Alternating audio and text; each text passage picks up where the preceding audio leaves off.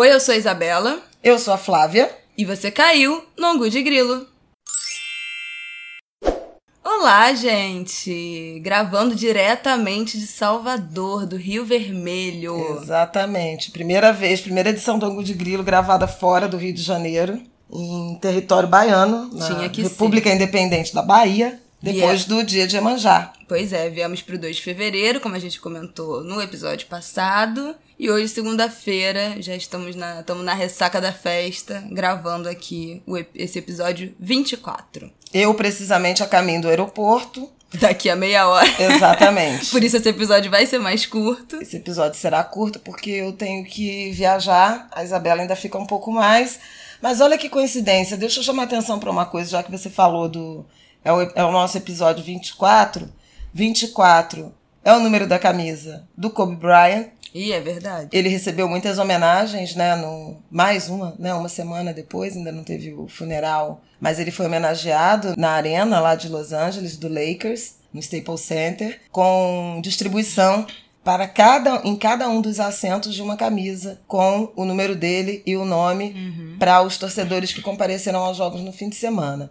Afora isso, há uma iniciativa de homenagem a ele de alguns jogadores e times né, daqui do Brasil. O Bahia fez um, um jogador novo usar a camisa de número 24, mas aí numa campanha contra a homofobia. Naquela ação de diversidade e ação social lá do Esporte Clube Bahia, eles estão tentando tirar essa carga de preconceito, homofobia que está contida nesse número 24, que para quem não sabe é o número do veado no jogo do bicho. E aí veado se relaciona né, aos homossexuais de forma pejorativa. Tem, inclusive, uma, uma prática de mulheres que compram a Ah, eu ia poltrona falar isso. 23, porque é certo que não vai ter homem No sentado 24, na 24 No ônibus. em ônibus, né, para não serem assediadas. E me parece que o Gabigol também vai usar a camisa de número 24. Nossa. Eu não sei se é pelos dois motivos, se é só homenagem ao Kobe Bryant, se é homenagem ao Kobe Bryant e uma ação contra a homofobia ou se é ação contra a homofobia. Contra a homofobia. Gabigol usará a camisa 24 no jogo do Flamengo contra o Rezende. Atacante aderiu à campanha iniciada após declarações do diretor do Corinthians. Parece que ele falou, o diretor do Corinthians, na apresentação do jogador Cantilho, disse que no clube não usa, não se usa o número 24. Por isso, na primeira partida contra o Rezende, agora em 2020, o Gabigol vai usar a camisa 24 contra essa declaração e vários outros jogadores também usaram o número. Tyson dos Santos, Flávio do Bahia Nenê do Fluminense também usaram depois dessa declaração. O diretor do clube pediu desculpa, depois alegando ter sido uma brincadeira infeliz e informal. Claro, sempre. né? Ah, Homofobia, racismo, machismo, sexismo, tudo isso vira uma brincadeira ou um mal entendido. Mas o fato é que o número 24 está aí nas páginas de jornais. Seja por essa questão da homofobia ou do combate à homofobia, seja pelas homenagens mais que merecidas ao Kobe Bryant. Então, nesse nosso episódio 24, também deixamos essa abertura aí de homenagem dos maiores atletas do século, da história. Talvez o top 3 dos maiores do basquete dos Estados Unidos e do mundo. Eu adoro basquete, mas enfim, comecei a gostar de basquete há pouco tempo, então nem na época que ele jogava não assistia, mas vários amigos, namorados e tal, que, que veem muito basquete, que são Primo, muito né, fãs, que Romário. jogaram, meus primos, ficaram arrasados. Foi realmente assim um choque, eu acho absoluto. Ninguém espera que um cara desse tamanho vá morrer tão jovem, com 41 anos, do nada, do dia pra noite. Com a Doideira. filha de 13 Com a anos, que era uma promessa também no basquete. A, a proximidade, a convivência e o orgulho que esse pai tinha dessa filha também tinha um efeito muito interessante de valorizar as mulheres, as mulheres no esporte, né? A mulher como herdeira né, do legado que ela, ela se autodenominava e eles acabaram morrendo juntos, deixando juntos esse plano junto com mais oito, oito outras sete pessoas. Fica o nosso lamento e as nossas homenagens ao camisa 24, a camisa 24 do Kobe Bryant e as campanhas contra homofobia pelo número 24 no esporte brasileiro.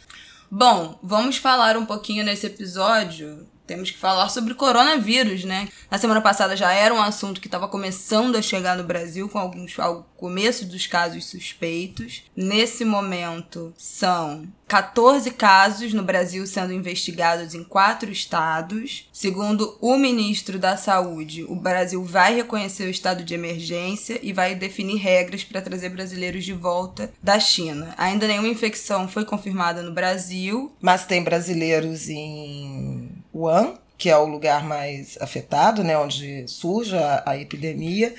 E o governo brasileiro está estudando uma forma. Esses brasileiros têm feito apelos para serem expatriados, né, retornar ao país. O presidente tem resistido, mas a notícia desta segunda-feira é de que será publicada uma medida provisória, um decreto presidencial, determinando aí as regras para a quarentena, muito possivelmente numa unidade militar para os brasileiros que saírem dessa região ou estiverem vindo da China.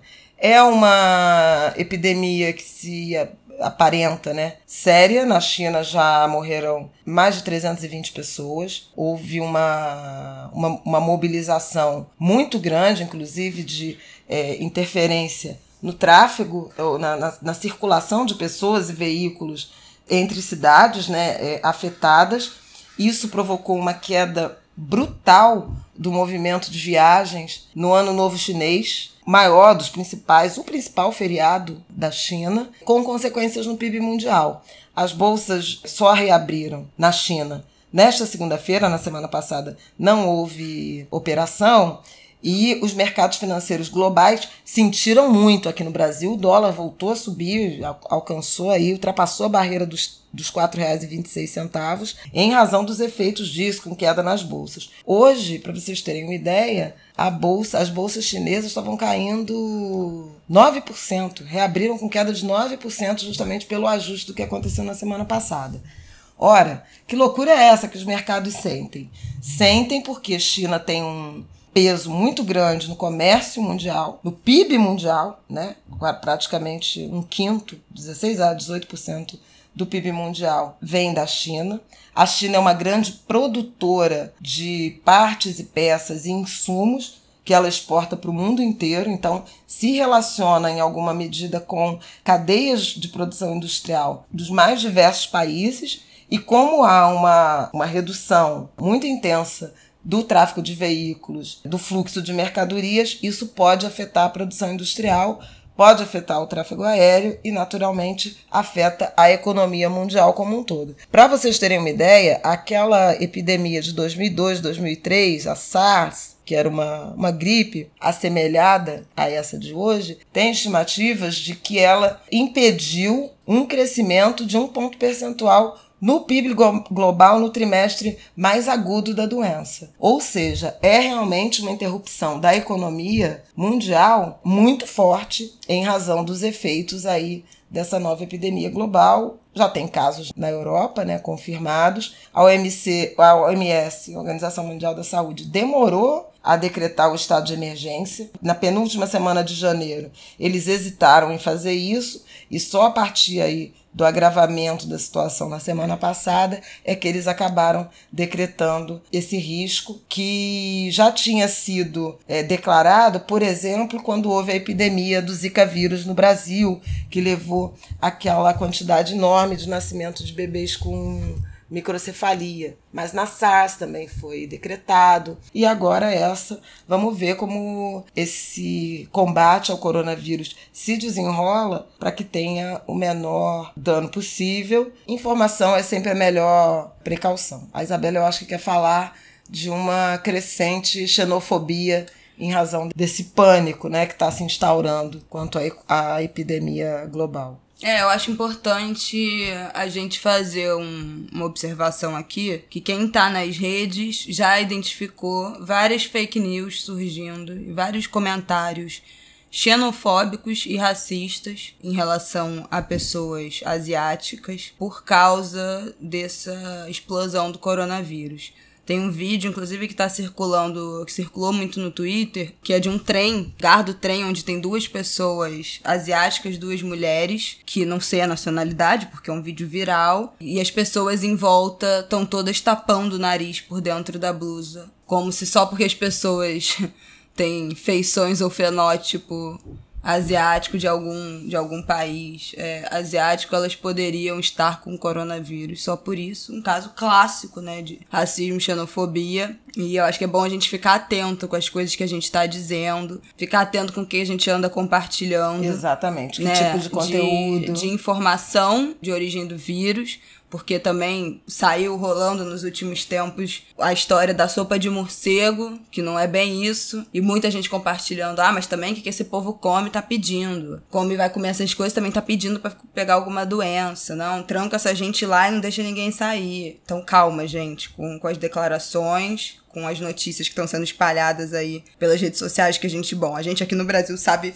perfeitamente o que, que, que, é fake news, né? O poder das, das fake news, como isso pode destruir uma população, como pode construir estereótipos também em cima de pessoas. Então vamos ter cuidado com as coisas que a gente fala com o modo que a gente fala, para a gente não começar a achar que qualquer pessoa que tenha origem asiática está com o coronavírus só por isso, pelo amor de Deus, né? E vamos com tentar combater e lidar aí com esses preconceitos, esse racismo, essa xenofobia que já estão brotando aí loucamente nas redes sociais e seguir atentos, né, nos quais serão os próximos passos da confirmação dos casos. A gente está chegando no carnaval, que é uma época do ano que tem muita aglomeração na rua, né, em bloco, em desfile, muita gente, multidões. Então, vamos ficar atentos, né, ao que está sendo divulgado pelo Ministério da Saúde, pelos jornais sérios com fontes oficiais, principalmente de olho nesse carnaval, nessas grandes aglomera aglomerações, para a gente conseguir se proteger o máximo possível,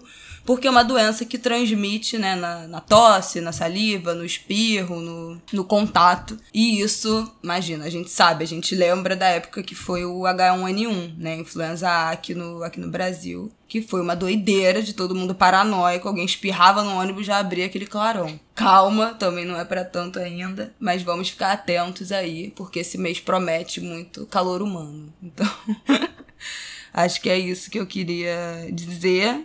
E bom, temos que falar das chuvas, né? É, Dessa pois é, última começou semana. a temporada, né? Essa é uma, uma tragédia recorrente no Brasil. Dessa vez a grande vítima é a população e são cidades de Minas Gerais, mais de 100 cidades em estado de emergência. Na semana passada havia 55 pessoas mortas, dezenas de milhares de desalojadas né, em razão aí dos impactos da chuva, chuva muito violenta que mostra ah, os nossos problemas com urbanização, retirada de cobertura florestal das cidades, construção nas encostas, canalização de rios né? Pois é, eu tô vendo aqui que Belo Horizonte, das 55 mortes dessa semana passada em Minas, 13 foram em Belo Horizonte, que é uma cidade cortada por quase 700 quilômetros de córregos e ribeirões, e 250 desses 700 quilômetros, 250 quilômetros são canalizados e parte coberta. Então é uma cidade tampada, né? Os rios são completamente tampados, não tem por onde escoar, essa água não tem por onde sair, ela fica completamente sufocada. Em alguns casos, o leito do rio foi mudado, por onde o rio escorre foi, foi mudado. Então, a gente sabe que água mole em pedra dura tanto bate até que fura. Se tirar o, se cortar o leito do rio, uma hora ele vai achar seu caminho de novo. E é basicamente o que a gente viu nas imagens, né? O que a gente viu acontecer da água jorrando do meio da, das avenidas, Isso. do chão, brotando do chão em jatos, em ondas. É muito triste porque no ano passado nós vimos isso no Rio de Janeiro. Aliás, foi nesse início de fevereiro que houve a tragédia que resultou na interdição da Avenida de Niemeyer e na demolição de mais um pedaço, da, desmoronamento de mais um pedaço da ciclovia, a Avenida Niemeyer no Rio de Janeiro, zona sul do Rio de Janeiro, continua interditada até hoje. Na sequência, em abril, nós tivemos também mais duas tragédias, inclusive com desabamento de prédio, mais duas dezenas de mortos é, no Rio de Janeiro, mas tivemos no ano passado episódios de enchentes com mortes em Salvador, em Recife, no sul do país também é recorrente. Então veja, a gente tem um problema grave de modelo. São Paulo também, né? Volta e meia está é, alagado e, e com muitas vítimas. E isso é consequência de uma urbanização mal feita e de uma falta de planejamento sustentável das cidades. Cobertura florestal, como eu já falei, degradada, destruída, rios canalizados, interrompidos, rede de águas pluviais mal planejadas, muitas delas entupidas, é o caso do Rio de Janeiro, com a administração municipal ineficiente. Então, a cada é, estação de chuvas, a gente tem visto, em razão das mudanças climáticas também, da emergência climática, talvez seja a expressão mais correta, né, que tem sido utilizada, chuvas e secas mais intensas e mais frequentes. Então, essas, essas, esses efeitos né, adversos, eles são cada vez mais dramáticos, com consequências muito nefastas né, para a vida da, da população e para a rotina da cidade. Salvador, mesmo onde a gente está, não faz duas semanas também passou por chuva, assim, enchente. E percorrendo a cidade, a gente vê várias encostas cobertas com plástico, hum, né? Já há tempos é, que tem algumas exatamente. encostas com plástico. Justamente porque aqui é uma área também em que há uma grande quantidade de habitação vulnerável, né? Em áreas de risco de desabamento e encosta.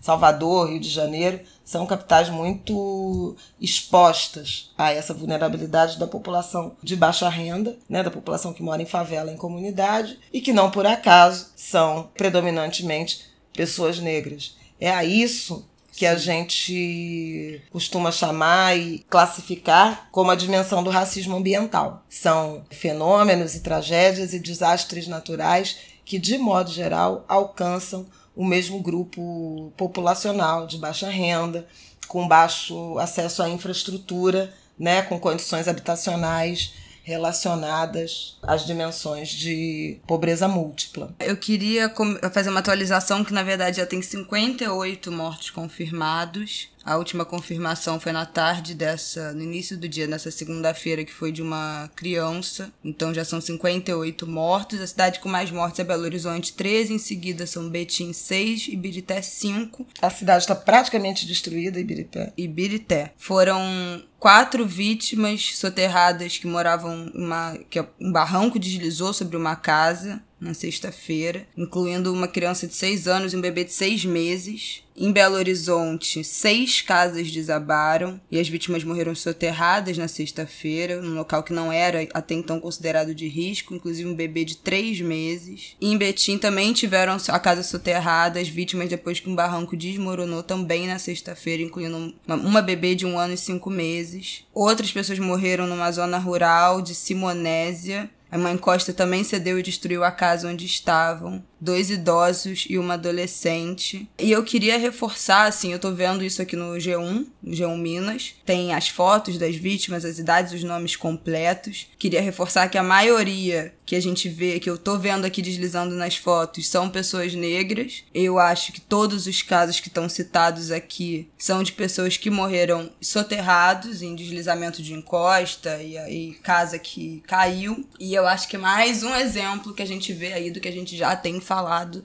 aqui no Ango de Grilo desde que começou esse podcast, que é o racismo ambiental. A gente viu no Fantástico ontem, quem assistiu o Fantástico ontem teve uma matéria grande sobre as chuvas, que entrevistou uma médica que estava num restaurante em Lourdes, um bairro de classe média alta em Belo Horizonte. Isso que entrevistou a síndica e arquiteta de um dos prédios também nessa área mais nobre da cidade, em Lourdes. Uma área que... muito destruída que caiu a, uma das encostas né, do prédio virou uma cachoeira, do, dois apartamentos foram completamente alagados pela, pela água, os moradores tiveram que subir para andares mais altos do prédio. Mas, o que, que eu queria dizer? Essas duas pessoas que estavam uma em um restaurante nobre da cidade e a outra, os moradores de um, de um prédio alto numa área nobre da cidade, não morreram. Né? Eles ficaram ilhados no prédio, alguns podem ter perdido o carro, enfim. Prejuízos, prejuízos materiais. materiais do apartamento que alagou, que aí que a gente viu as imagens que perdeu-se muita coisa, porque a água subiu muito rápido. Mas as pessoas estão vivas. A gente continua vendo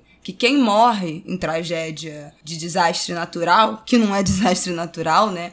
A primeira notícia que saiu na semana passada foi que a verba que, que o projeto de contenção de enchente só tinha sido gasto, só tinha sido investido 20% do que era que o não por acaso é muito assemelhado ao, à proporção também desembolsada no Rio de Janeiro no ano passado, quando esse mesmo inventário foi feito a propósito dos desmoronamentos, dos desastres com vítimas fatais. Então é uma regra, né? O planejamento, a urbanização das cidades são mal feitos. A gente tem uma crise habitacional gravíssima que empurra uma população em vulnerabilidade social a habitações precárias em áreas de risco, muitas vezes para estar tá mais perto do mercado de trabalho, que são essas áreas de encosta, a falta de programas de habitação de moradia digna, a falta de infraestrutura como saneamento, asfalto, água, serviços, portanto, a falta de uma estrutura de aviso, né, de proteção, de planos de proteção à população na hora em que a chuva cai. O Rio de Janeiro até tem avançado um tanto nesse sentido, com centro de operações e com o aviso, o alerta Rio, mas outras cidades isso não é verdadeiro, né? Tem, tem no Rio de Janeiro tem um esquema de sirenes que são acionadas com planos de, de escape, de proteção, mas a gente vê muito pouco cuidado com a população em vulnerabilidade. E o, a Isabela estava lendo sobre as vítimas, e quase sempre envolve crianças, o que também é, uma, é um padrão. Né? A pobreza no Brasil, ela é, sobretudo, além de negra, né? ela é feminina e infanto-juvenil. De modo geral, as famílias mais expostas à vulnerabilidade social são famílias com mulheres e crianças. Né? Normalmente, muitas, muitas dessas mulheres sem cônjuge. Por isso é muito comum você, nessas tragédias de desastres naturais, vem é, crianças e mulheres, né, e mães entre as vítimas, né, as vítimas fatais. Lembrando que esse ano está se completando, completaram-se nove anos da tragédia das chuvas também na região serrana do Rio de Janeiro. Foi um dos maiores desastres naturais né, do planeta naquele ano. Foi o, talvez o mais importante, mas um dos, dos grandes. Foram aproximadamente 900 mortos e tem ainda entre 100 e 200 pessoas desaparecidas. Ou seja, a gente é, teve uma tragédia nove anos atrás com mil mortes. Né? Ainda hoje, muitas das famílias que ficaram desalojadas, desabrigadas, ainda não tiveram acesso à casa própria. A gente continua vendo construções de risco em encostas da região serrana fluminense, como de resto em todas, é, em, em, vários municípios e na região metropolitana do Rio e também em outras capitais. Então, é, isso faz da habitação uma agenda absolutamente urgente, né? Habitação e urbanismo, agendas absolutamente urgentes. Quero lembrar que o Brasil o Rio de Janeiro em particular vai sediar o um encontro nacional da, da Organização Internacional, da Associação Internacional de Arquitetura e Urbanismo. É um debate atual e importante a ser feito neste que é um ano de eleição municipal e uso do solo e regras de construção de encostas cabem, de modo geral, ao executivo e ao legislativo municipais, às prefeituras e às câmaras municipais, portanto. Bom, é outra coisa que eu queria lembrar de desastre para fechar foi o Morro do Bumba, né, em Niterói, em 2010, teve um deslizamento lá depois de uma chuva também forte, 260 pessoas morreram, sendo só 48 corpos encontrados. Também foi depois de uma chuva muito forte, Morro do Bumba era uma favela que foi construída em cima de um aterro sanitário, que não era um aterro sanitário, né? Era um lixão. Era um lixão. E construíram e, e moravam, enfim, milhares de pessoas em uma bela noite depois de uma chuva muito forte. O morro simplesmente se dissolveu com aquele, com aquele material orgânico todo ali. É isso, assim, eu acho bom a gente ter noção, relembrar quem é que é afetado de verdade nessas tragédias. É óbvio que a gente pode, as pessoas podem ter mais ricas ou classe média podem ter prejuízos materiais, ninguém tá imune a passar por uma, estar numa enchente, a ter um carro levado por uma correnteza, ah, tentando sair de um carro, tentando passar uma correnteza, cair num bueiro, ser levado, é óbvio que isso pode acontecer, ter a casa alagada ter prejuízo material, mas a gente sabe que a maioria das pessoas que morrem, que são que ficam desabrigadas depois de fortes chuvas, são pessoas pobres, são pessoas de periferia, são pessoas de favela, são pessoas que já estão completamente esquecidas e marginalizadas pelo Estado, colocadas à margem. Então, é bom pra gente ter noção dos nossos privilégios, que é inacreditável que a gente ainda precisa dizer que ter um teto seguro, ter um lar seguro, ter um lugar seguro para dormir, poder dormir tranquilo durante uma tempestade porque você sabe que você está num ambiente seguro, é um privilégio, ainda é um privilégio e é obviamente deveria ser um direito para a gente ficar ciente do nosso privilégio e saber o que, que a gente precisa continuar cobrando, porque tem eleições vindo aí para a prefeitura né, nesse ano. Então fica, fiquemos atentos. É, e, e boas escolhas também para a Câmara, né? Para vereadores, vereadores que tenham projetos que saibam discutir as cidades, melhorem a qualidade do debate e da cobrança no, no executivo. Eu achei aqui o, os dados sobre a tragédia da região serrana, foram 918 mortos, 90 pessoas ainda desaparecidas. Então, é, são, foram mil mortos, né? Mil Sim. mortos na, na tragédia na Serra, que envolveu os municípios de Nova Friburgo, Petrópolis, Teresópolis, São José do Vale do Rio Preto. Foi uma tragédia de proporções gigantescas e é impressionante como ainda hoje é, existam brasileiros morrendo em consequência de chuvas, enchentes e desmoronamentos. É isso, gente. Para fechar, queria dizer que eu acabei aqui de perguntar no Twitter, como eu já tô em Salvador desde o dia 26, perguntei no Twitter: "Minha gente, a água do rio ainda está ruim?"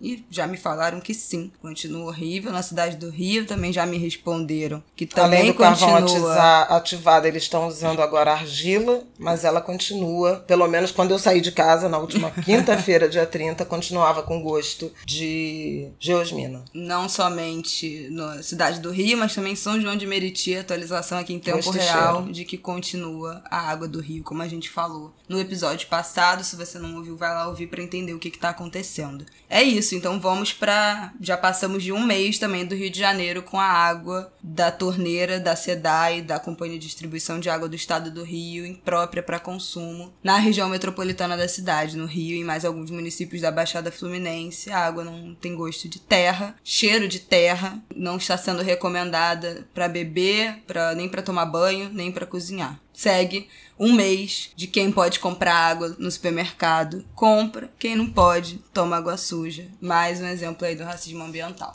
Atualizando aqui por áudio do celular, já terminamos a gravação, o programa já estava quase subindo para ir ao ar, mas acabou de pipocar no celular a notícia de que a SEDAI achou detergente na água na estação de tratamento do Guandu. Então, além do gosto de terra, agora tem detergente na água. E aí suspendeu o funcionamento da estação, fechou as comportas de captação. Parece que a empresa disse até agora que parece que o material foi arrastado pelas fortes chuvas da noite do último domingo no Rio. A Agência Reguladora de Energia e Saneamento Básico do Rio e o Instituto Estadual do Ambiente, o INEA, já foram acionados para os respectivos procedimentos, estão monitorando a captação de água e vamos ver no que dá. Então, o Rio de Janeiro, agora a estação de tratamento não está com as comportas abertas de captação de água para tratar, porque detectaram detergente na água e segue o gosto de terra. É o que está tendo ainda no Rio de Janeiro. É isso. Salve a Bahia, senhor. Estou me despedindo de Salvador. E eu até amanhã, breve. arrasada, arrasada. Não quero voltar. O que, que eu vou fazer no Rio de Janeiro? Pois é. Eu quero ficar aqui, gente. Eu quero meu título honorário, cidadã honorária da Bahia. Um crachá de. Crachá de solteiropolitanos. É isso, meu povo. Foi um uma beijo. alegria. Nós amamos Salvador. Salve Iemanjá. Que nos venha um fevereiro mais generoso, mais leve. Com o carnaval chegando, né? É, breve nosso programa especial de carnaval. Falaremos disso. Um beijo, gente. Até semana que vem. Até.